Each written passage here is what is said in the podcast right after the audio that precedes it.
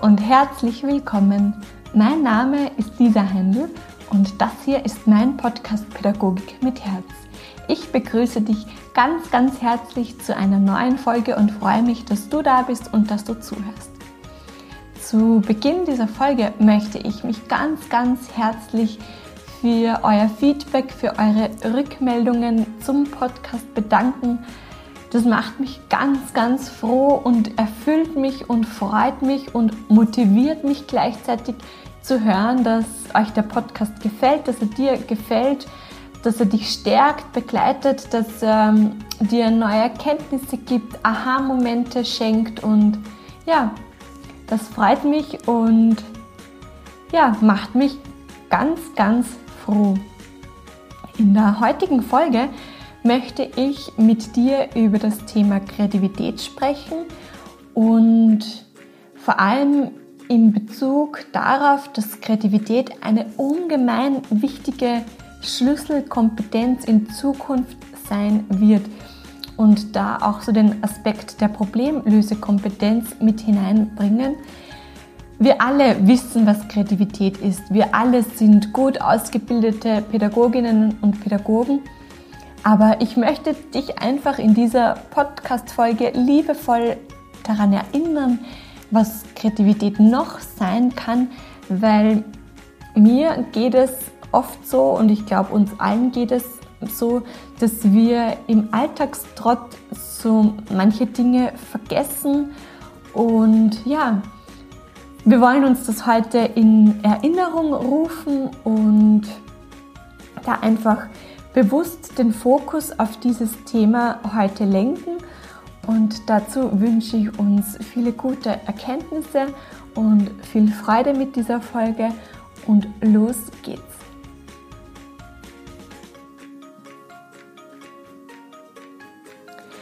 Ja, zu Beginn ist es vielleicht einmal wesentlich zu klären, was bedeutet eigentlich Kreativität? Was heißt Kreativität? Dazu gibt es sehr unterschiedliche Sichtweisen, Herangehensweisen, sehr viele unterschiedliche Definitionen in der Literatur. Aber so eine große Gemeinsamkeit ist, dass es bei Kreativität darum geht, etwas Neues zu erschaffen oder auch etwas Bekanntes auf neuem Wege zu machen. Der Unterschied zur Fantasie ist der, dass Kreativität immer mit einer Handlung verbunden ist, mit dem Tun und Fantasie in der Vorstellungskraft, in den Gedanken, im, ja, in den Gedanken eigentlich passiert. Und in Kreativität oder bei Kreativität geht es wirklich darum, in das Tun, in das Handeln zu kommen. Was bezeichnet man vielleicht als unkreativ, so damit dass man das ein bisschen abgrenzen kann? ähm, unkreativ, unkreativ sind oder würde man sagen Routinehandlungen oder etwas Bekanntes immer wieder zu machen. Das ist eher weniger kreativ.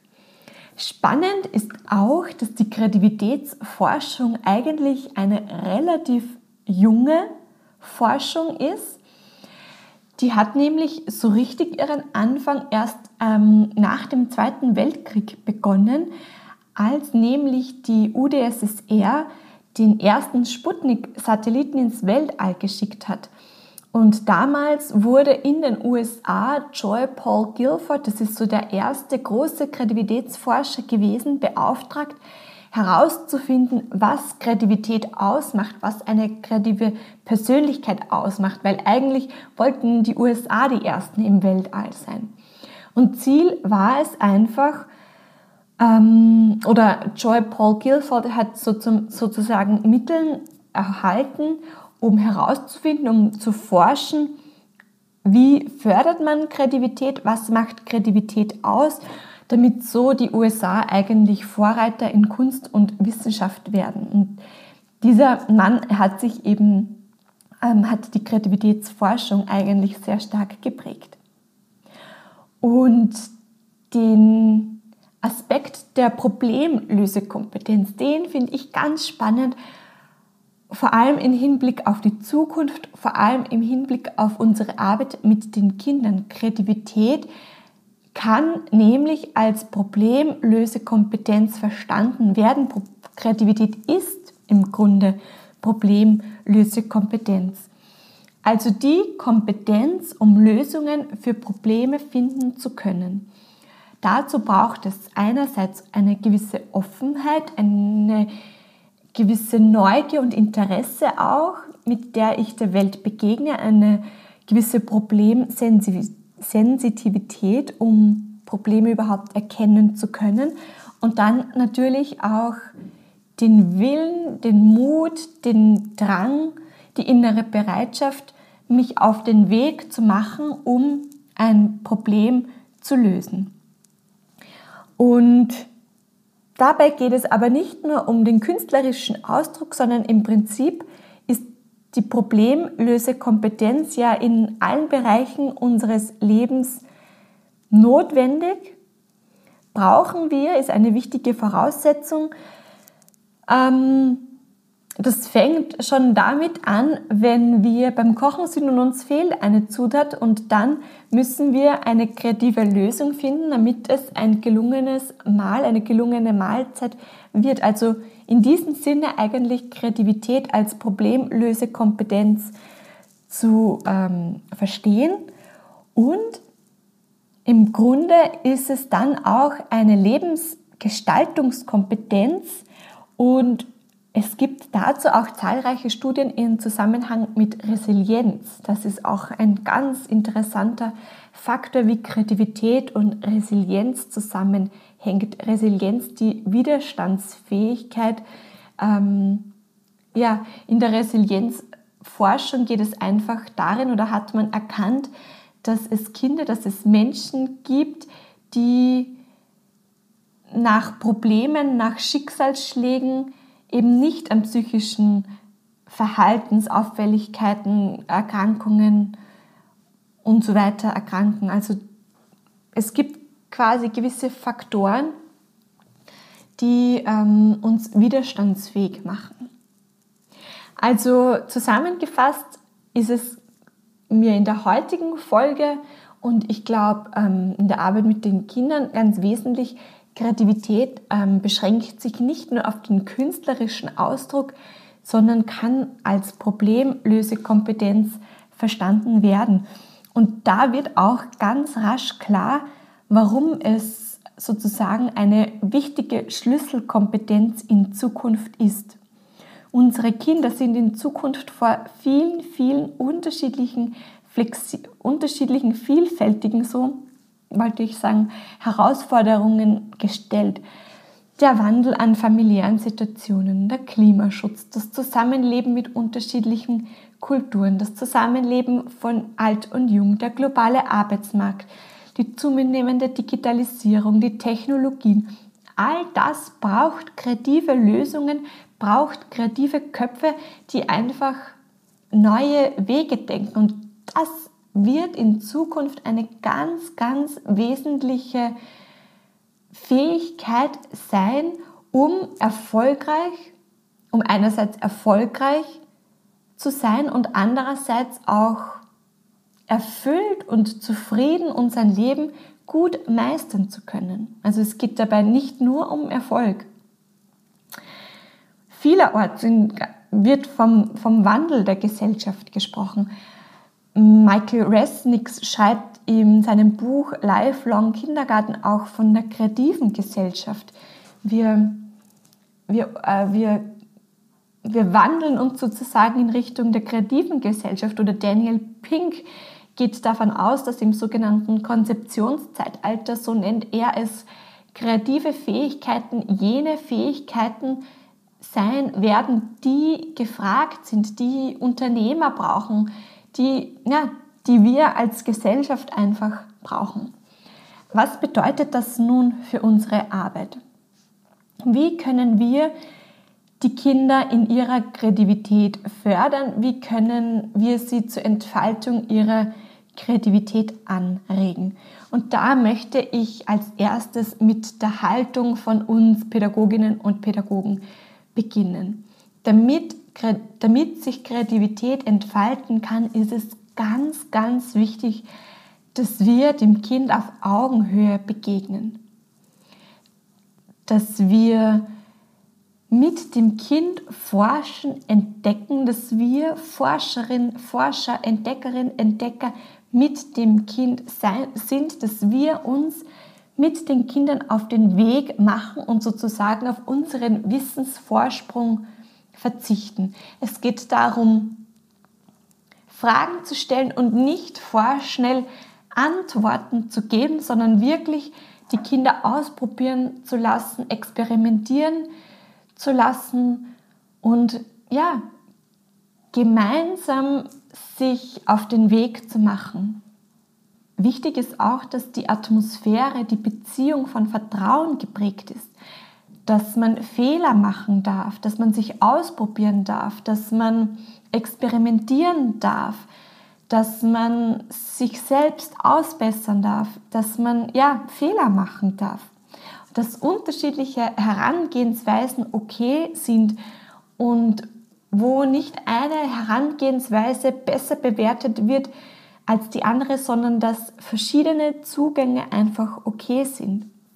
Und ganz wesentlich ist, wie ich schon ein bisschen angeschnitten habe, so die Haltung des interessierten Zuhörens, der, der Fragen zu stellen, ähm, ja, die, das Kind zu fragen und was denkst du? Was glaubst du?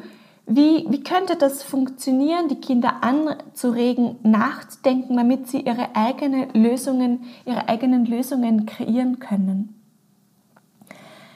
Ganz wesentlich sind natürlich auch die vielfältigen Materialien, vielfältige, unterschiedliche Materialien regen die Kinder an, auszuprobieren, zu experimentieren, zu forschen, zu entdecken. Ganz wesentlich ist dabei, dass die Materialien für die Kinder frei zugänglich sind, dass sie auf Augenhöhe sind, dass sie die Kinder selbstständig nehmen können, dass die Materialien die Sinne ansprechen und dass sie auch in einer gewissen Menge da sind, damit die Kinder eben wirklich ausprobieren und wirklich experimentieren können. Einen Gedanken aus der Reggio-Pädagogik möchte ich auch mit dir teilen. Das ist jener, Loris Malaguzzi, der Begründer der Reggio-Pädagogik, hat nämlich einen Text verfasst, der heißt Die 100 Sprachen des Kindes, den findest du im Internet. Und er schreibt eben darüber, dass Kinder 100 Sprachen und noch mehr haben, um sich auszudrücken. Und dass es ganz wesentlich ist, dass wir nicht eine Sprache höher stellen als die andere.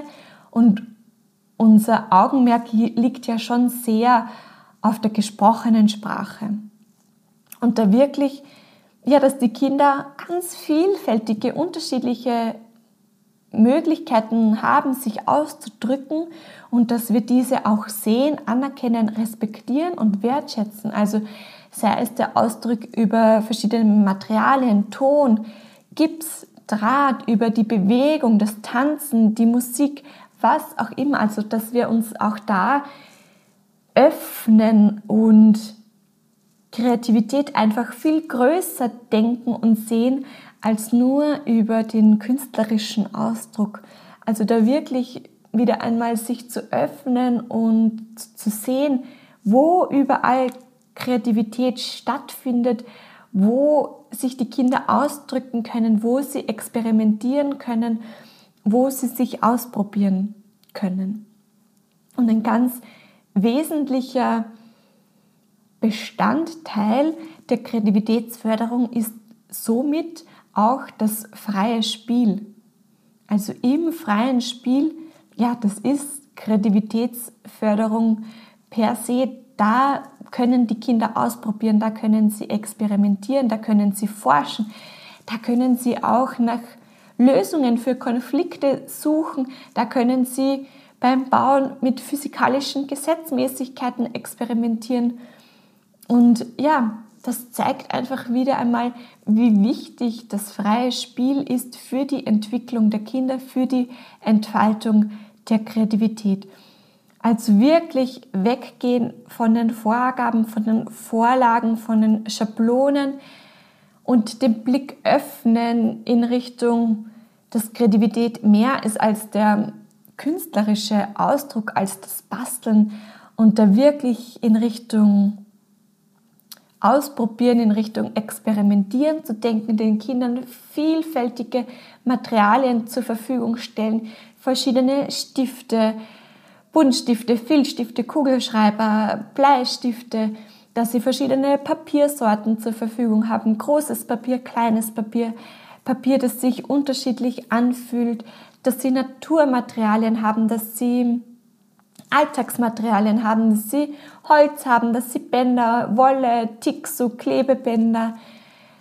Ja, also wirklich ähm, auch da, und dass wir da unserer Kreativität freien Lauf lassen und die Kinder da begleiten in ihrem Tun. Natürlich braucht so eine große Vielfalt an Materialien auch Begleitung. Die Kinder, ja, das braucht einfach Begleitung von uns, damit ähm, sie da einfach lernen, richtig umzugehen, auch das Material zu dosieren. Auch das ist ein wesentlicher Bestandteil dann mit unserer Arbeit, sie da zu begleiten.